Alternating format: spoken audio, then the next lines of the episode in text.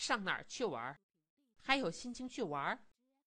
高第儿皱着眉说：“没地方去玩倒是真的，都是臭日本鬼子闹的。”招娣儿撅着小嘴说：“也不知什么时候才能太平。谁知道？招娣儿，假若咱们打不退日本兵，爸爸真去给鬼子做事，咱们怎么办呢？”咱们。招娣儿眨着眼想了一会儿，我想不出来，你呢？那，我就不再吃家里的饭。哟，招娣儿把脖一缩，你净捡好听的说，你有正饭吃的本事吗？唉，高第儿长叹了一口气。我看呐，你是又想种食了，没有别的。我倒真愿去问问他，到底这都是怎么一回事。仲石是钱家那个以使汽车为业的二少爷，他长得相当的英俊，在使着车子的时候，他的脸蛋儿红红的，头发蓬松着，显出顶随便而又顶活泼的样子。及至把蓝布的工人服脱掉，换上便装，头发也梳拢整齐，他便又像个干净利落的小机械师。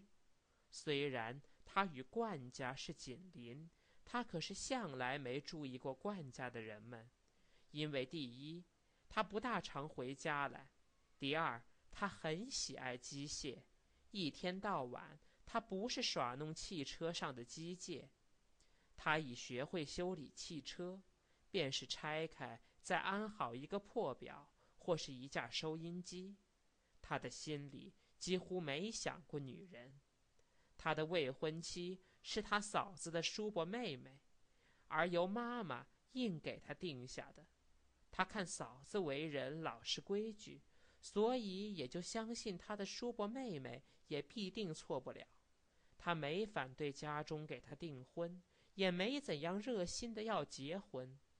赶到妈妈问他多咋办喜事儿啊的时候，他总是回答：“不忙，等我开了一座修理汽车行再说。”他的志愿是开这么一个小铺，自东自火，能够装配一切零件。他愿意躺在车底下去摆弄那些小东西，弄完看着一部已经不动的车。又能飞快地跑起来，他就感到最大的心悦。有一个时期，他给一家公司开车，专走汤山、高地儿。有一次，参加了一个小团体到汤山旅行，正坐的是仲石的车，他有点晕车，所以坐在了司机台上。他认识仲石。仲石可没大理会他，即使说起话来，他才晓得她是冠家的姑娘，而对他相当的客气。在他，这不过是情理中当然的举动，丝毫没有别的意思。可是高第儿因为她的模样的可爱，却认为这是一件罗曼斯的开始。高第儿有过不少的男友。但是每逢他们一看到招娣儿，便马上像风儿看到另一朵更香蜜的花似的，而放弃了他。他为这个和妹妹吵嘴，妹妹便理直气壮的反攻：“我并不要抢你的朋友，可是他们要和我相好，有什么办法呢？也许是你的鼻子不太讨人喜欢吧。”这种无情的攻击，已足叫高第儿把眼哭肿。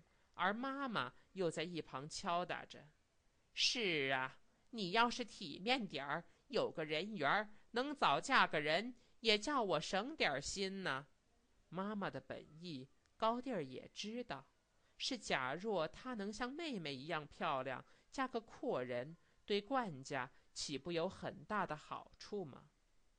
因此，高第儿渐渐地学会以幻想做安慰。他老想有朝一日，他会忽然的遇到一个很漂亮的青年男子，在最静僻的地方一见倾心，直到结婚的时候，才叫家中看看他是多么体面，使他们都大吃一惊。他需要爱，那么既得不到，他便在脑中给自己制造。遇见了众石，他以为心里所想的果然可以成为事实。他的耳朵几乎是钉在了西墙上，西院里的一咳一响都使他心惊。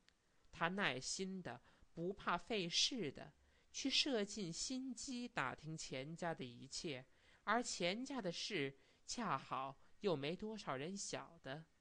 他从电话簿子上找到公司的地址，而常常绕着道儿在公司门外走来走去，希望能看到众石。可是始终也见不到，越是这样无可琢磨，他越感到一种可爱的苦痛。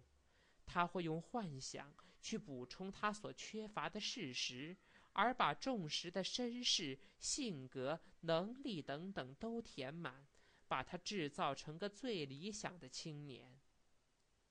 他开始爱读小说，而且自己也偷偷的写一些故事。哪一个故事也没能写得齐全，只是他的白字与错字却非常的丰富。故事的男主角永远是仲石，女主角可有时候是他自己，有时候是招娣儿。遇到以招娣儿为女主角的时候，那必定是个悲剧。招娣儿偷看了这些不成篇的故事。他是世界上第一个知道高第儿有这个秘密的。